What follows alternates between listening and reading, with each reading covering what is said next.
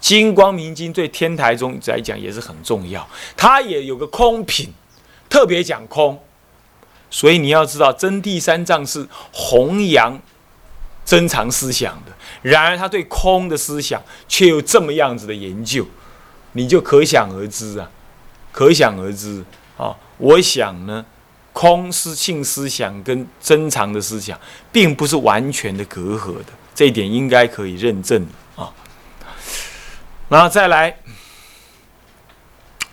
五五一年的五月，湘东王，我们就是那个萧绎独眼龙那位啊，他以王生辩跟陈霸先为主将，陈霸先就是谁呀？就是这位，这位啊，呃，我们说这位陈其祖，陈其祖的幕僚啊，干嘛呢？他们当武将到外面去，什么由荆州出发，湖北的荆州出发，往南来伐这个什么呢？伐那个侯景之乱。先于四月十八号，在江南的海上，也就长江上面，击败了侯景之军，侯景的军队。最后呢，攻入了什么？攻入了金陵。我们看过下一年十五岁的时候。十五岁直接看国内大事，把它顺着看下去。三月的时候，湘东王萧绎攻入的建康，伐景成功，报了杀父之仇。他杀他父亲梁武帝嘛。那么十一月十二日，继简文帝，因为简文帝已经被什么呀？被杀了嘛。他就只好继简文帝而称元，称为元帝，定都在什么江陵。定都在江陵，今湖北省的南方。夏季的四月的时候呢，萧绎的弟弟在益州刺史，益州的刺史萧纪也在成都称帝。看他哥哥怎么样，哥哥称帝，他自己也称帝。你看这兄弟不和。不过同时呢，侯景就被什么萧绎给杀了。经过军事审判之后，判定他有罪，就把他给杀了。同年的北方，北齐设什么？设禅寺于褶州，禅寺就禅的什么？禅的金色了啊，于褶州啊。那么真谛又译《金光明经》七卷，他先写《金光明经》数，然后又译《金光明经》七卷啊，是这样。那么看看那年十五年智者大师怎么样？智者大师怎么样？智者大师想要出家，他学佛学了一阵子之后想要出家，从七岁学佛学到十五岁，他想要出家，父母不许，不许他出家。那不许他说怎么办呢？怎么办呢？他就自己去磕佛像，白天到晚上都在那里礼拜。当他正在礼拜的时候啊，恍恍惚惚，好像在做梦一样。就梦到了怎么样？看到了极高的高山，那个高山临于大海，山顶上面有个出家人，招手呢叫他上去。那么一进到寺庙里头呢，见那个见那个佛像，就他刻的那个佛像呢，就在大殿当中，很有意思啊。那么他就很悲哀呀！我磕您老人家这个佛像，磕佛这个相貌在这里，结果呢，哎呀，我我我我想要出家出不成，他就悲泣，然后他就发愿，你知道发什么愿吗？发这一世一定要出家弘法利生，修道正果。他在梦中这样发愿，溯缘所追嘛，他是。他是大菩萨再来，当然会发这种愿。不过你有没有注意到，即使菩萨再来，学佛还是有障碍，是不是啊？修行还是要障碍来考他。所以你们要是有障碍，也不要太难过。那么呢，有一个出家人吗？就蒙他为子嗣，这就是定光，定光老禅师。我们后来称他是古佛啊。为什么？因为呢，他神意不可测，啊，那么蒙他指示啊，他跟他讲说：“你当居此，你当宗祠，你知道那里是哪里？那里是哪里？啊？天台山，对，天台山的哪里？再缩小问。天台山的都一样。我们这次有趣，我们这次有趣，在哪里？也有照相下来，拿给你们看一看，秀一下。那哪里？啊，知不知道哪里啊？佛垄，佛垄。因为每一次有人在那讲经，佛就现出来，就人家认为那就是个佛龛的地方，佛垄就佛龛了。每次在那讲经就会现出来，所以在佛垄旁边还有个讲经台。听说智者大师后来得道之后，在那边也讲经。佛垄懂吗？我去把那照片找出来给你们看。啊，他现在那里有个塔，啊，也有那个什么张安大师的墓碑在那里，墓在那里。那他当居士，他当宗祠，所以他后来呢，真的迁葬到，他是在石城。啊，入灭的，后来把他移回来，移了十天，移回来都坐着，面目如生。你看南传人哪里能这样？他不用打针，不用打防腐剂，死掉就坐在那里。听说足足坐了三年，面目如生，头发还会长，身上还会流汗，出水流汗。三年当中都坐着。比现在那个禅宗三年之后风化干掉那样还可怕，还厉害。他没风化，他身上还好好的，完好如初，只是会出汗而已。他慢慢出汗。第五年再开的时候不见了，化红光身不见了。西藏有个红光身化掉，就这样不见了。谁也不敢动啊，那是皇帝的师傅，谁也不敢把他偷偷拿去拜啊。那要杀头的，他化掉不见，是这样。那么他当宗祠，他当居祠，他当居祠，他当宗祠，就这个地方。好，那他梦到，别传记载说他十五岁就梦到。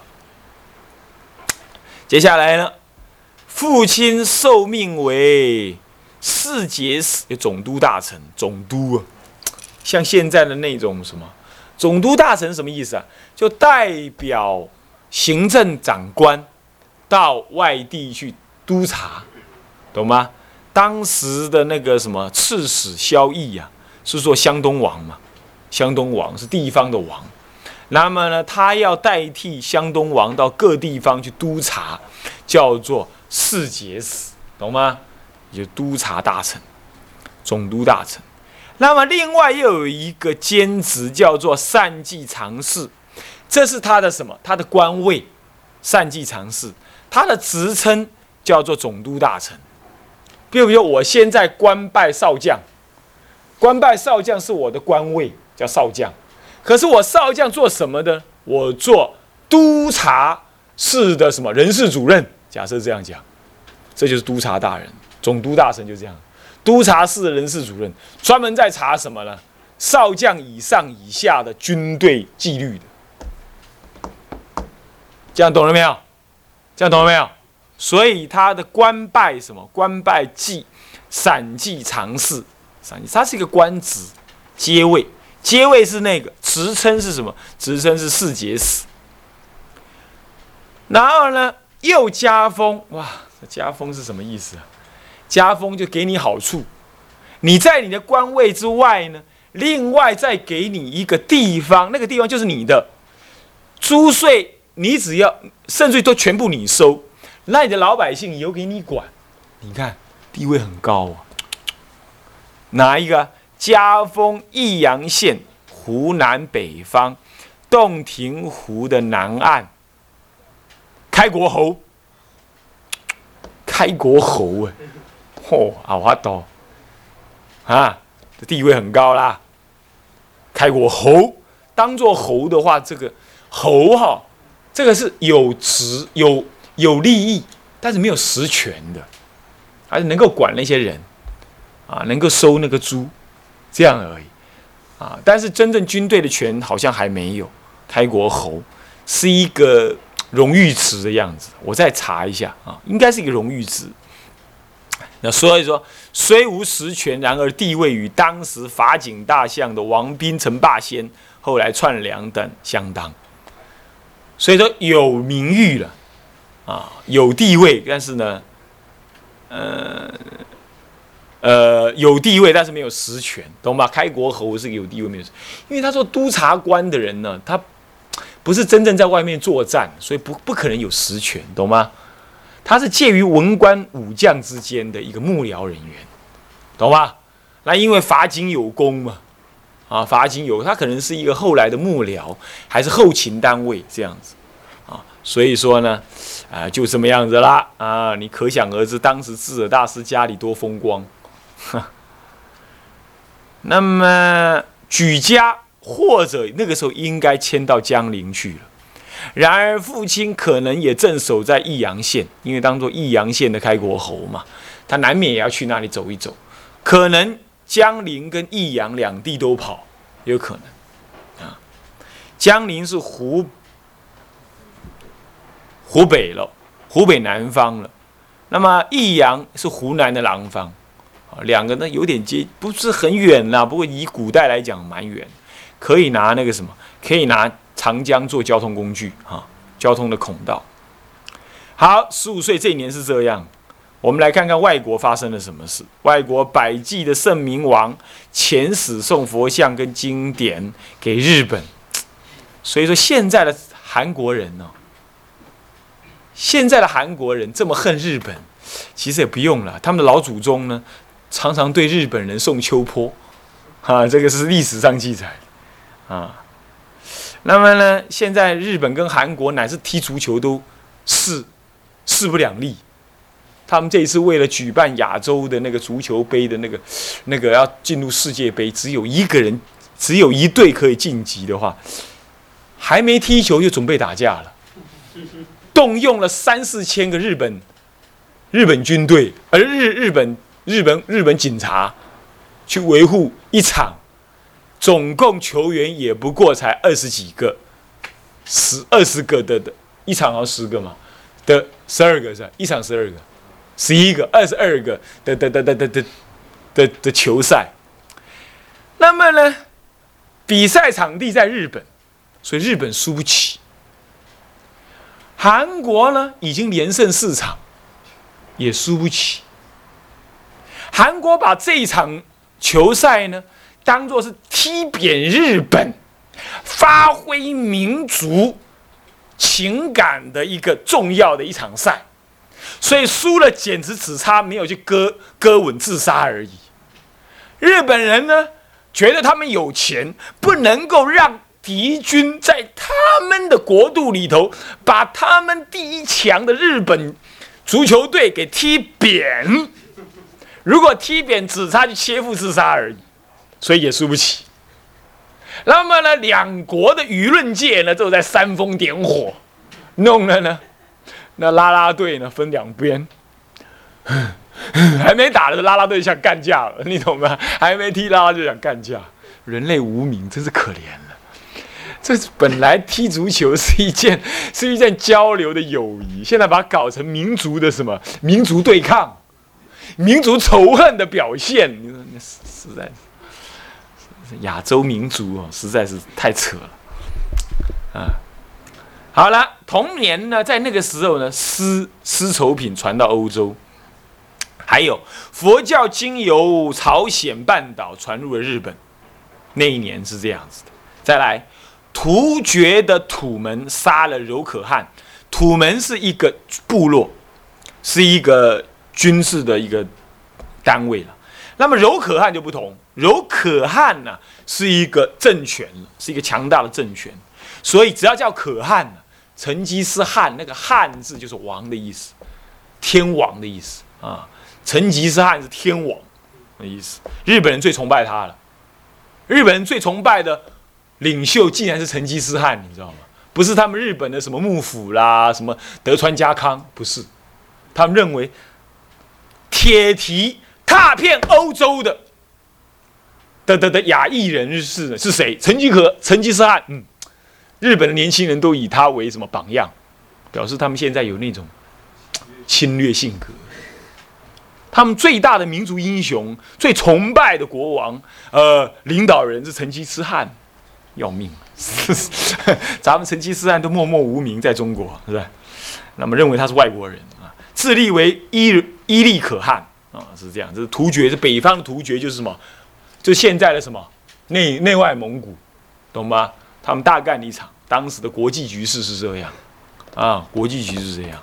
诗已经传到欧洲去了。欧洲那个时候还在用树叶当裤子的时候，然后呢，现在我们传诗过去之后，他才知道有布这回事啊，是不是这样的？那么好了，其实不是的，当时他们当已经用棉做布料了，但是还没有丝这个东西，还不会养蚕，你知道吗？我们的丝不愿意传出去，是他们的商人怎么偷偷带了两粒，放在口袋里，回去传种的，是这样偷带出去的。我们当做是国家的国防机密，最高科技，对呀，就像现在美国不愿意把最高科技外送一样，当时的最高科技就是那个丝，是最高科技啊，经济科技产品，它不能外送，外送的话杀头，就被他偷偷带了两样东西出去，所以当时的那个保密防谍没有做得很好，就传出去了，所以现在呢。巴黎啦，那些穿丝织品的那些小姐们都要感谢咱们中国把这东西传过去。啊，好，那么这事情是这样干的，结果在下一年十六岁了，十六岁呢没有什么可说的啊。不过呢，本国大事是这样子的，萧纪，这个萧纪呀，发兵攻打江陵，那么呢，那个萧绎。请北方的西魏入蜀来攻萧纪，你看是同门兄同门同门的骨肉打仗，结果引外兵来，这正中西魏重臣宇文泰之意。宇文泰老是要打打梁朝，不敢打。现在好了，你请我下来的，种下亡国之因呢。七月十一日，这个这位萧绎独眼龙啊，就引了外国的。呃引了北方的宇文泰之兵，打死了、杀死了自己的弟弟。哎呀，这实在糟糕！杀死了自己的兄弟，杀死了之后呢？九月征第三仗呢，他仍然在议《大圣起信论》。他那时候议《大圣起信论》喽。会剿已经到分城讲经了。会剿这是很重要的一位大师啊，大乘的大师啊。那一年十二就是十六岁的那一年的二月，新罗国舍掉新宫，另外创一个，把新宫舍出来，创立一个黄龙寺。你看看新罗国的人也是信奉佛教，啊，受到中国的影响都信奉佛教，啊。那么呢，就像现在台湾呢，受到美国的影响呢，啊，就信政府官员不少人信奉基督教一样啊。那么突厥族呢，在中亚被波斯人给灭了。突厥族当时已经跑到中亚去了，结果打不过波斯人，被波斯人给灭掉。后来什么？成吉思汗又又把波斯人给干掉。他打到哪里？你知道？打到北非，欧洲打完了，打到北非，打到苏联啊，德国、英国、意大利，跨过那个意大利，坐船干到北非去。是这样子，简直要统一世界了，你懂吗？那成吉思汗抓狂了，实在是。他那个后勤作用怎么那么厉害哈？有办法这打过整个欧亚大陆，干到北非去了，一不做二不休，打到埃及去，很吓人的。哎呀，这厉害。那么呢，这是后来的事情了，暂且不表。那么事情就这样发生了。啊，十七岁事情就多了。十七岁，西元五五四年，梁陈胜三年的时候，陈胜三年，陈胜三年。那么呢，西魏恭帝，恭帝啊，嗯，这个这个这个这个这个恭帝的元年，北魏这个文宣帝的天宝五年。这是这样子的，亲属呢，因为战乱。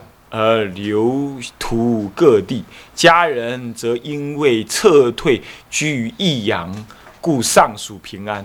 因为那个时候可能他爸爸在益阳当益阳侯嘛，开国侯嘛。那当时呢，萧绎跟萧纪在大战的时候呢，事实上一定打到江陵来，攻打江陵嘛。萧纪攻打江陵。这一攻打江陵很惨，你知道吗？萧绎不认为他弟弟打得过来，就不管他。结果等到兵临城下的时候，已经一切太慢了。那么开城大干一场的时候，哇，已经又把江陵蹂躏的很厉害。所以他们的家本来是在江陵的，在这之前，可能他爸爸已经带领他们，已经先躲到益阳去，益阳那里去了。所以说，他爸妈并没有亡，在战乱当中死亡，并没有。不过呢，忧愤后来相继而死，是在十八岁的时候相继而死的。所以说，家是破了啦，逃难到益阳。国呢，国差不多也破了。怎么讲呢？因为你看看十一岁的十一月，看看下面十一十一月的时候，五万西魏军联合襄阳的萧察。萧察呢是谁呢？是萧绎的亲侄子。你看看，很衰啊！他自己杀死自己的亲弟弟，现在又给自己的亲侄子怎么样？杀了，叛变，由陆路南下江陵，毁城，原地逃亡，白马数车出降。白马数车不是军车啊，数车，所以孝元帝之败就这样子，孝元帝就败了。所以梁元帝的陈胜二年结束，陈胜三年就灭了。十一月，元帝被杀，西魏就封萧察为梁朝皇帝。这个家伙实在是叛国之人。那么呢，住在金陵，住在金陵，住在金陵永荆州三百里。换得雍州，雍州的江西，呃，陕西、甘肃、青海一部分，他就在那里做他的什么，后梁的什么，梁，萧察的萧察，后梁帝啊，没有国号，这里没有写国号，后梁，国号后梁啊，那么呢，封为萧萧察为后梁皇帝，啊，那么建建元为什么呢？大定元年，第二年十八岁的时候，换句话说，梁朝真的灭了。这位萧察跑到什么呢？跑到陕西、甘肃那里做国王去，到跑到荆州那里去做国王了。他荆州本身灭了，他们家人就是这样跑离开荆州、江陵，跑离开江陵了，所以家破人亡了。啊，十一月之后家破人亡，那么会剿入籍，真谛反倒。张玉译玉章翻译什么《人王般若经》，那还有什么《弥勒下生等经》。慧师大师就在他十七岁的时候，入了光州，也在河南省的光州中部一带的大苏山，于大开大什么？于开月寺，开月寺讲解什么呢？波摩诃般若经，摩诃般若经。那么佛祖统计六年，呃六卷六，他讲说这是在五五三年前一年这么做的，哦，前一年这么做的。不过另外有记载认为他是五五四年才这么做。那么反过来看祭祀，因为国十一月国家已经破了，所以他心中已经非常的怎么样，非常的难过。那么感世事无常，荣会虽久。那么融会呢难久，那么于长沙向前发愿要做沙门，到底长沙像是怎么回事？这牵涉到佛祖统计的一个，呃，牵涉到感通录里头的说明。好，那么我们呢这节课又已经讲完了，我们下一节课继续把它讲完。好，我们现在回向，我们先发愿，众生无边誓愿度。烦恼无尽誓愿断，法门无量誓愿学，佛道无上誓愿成。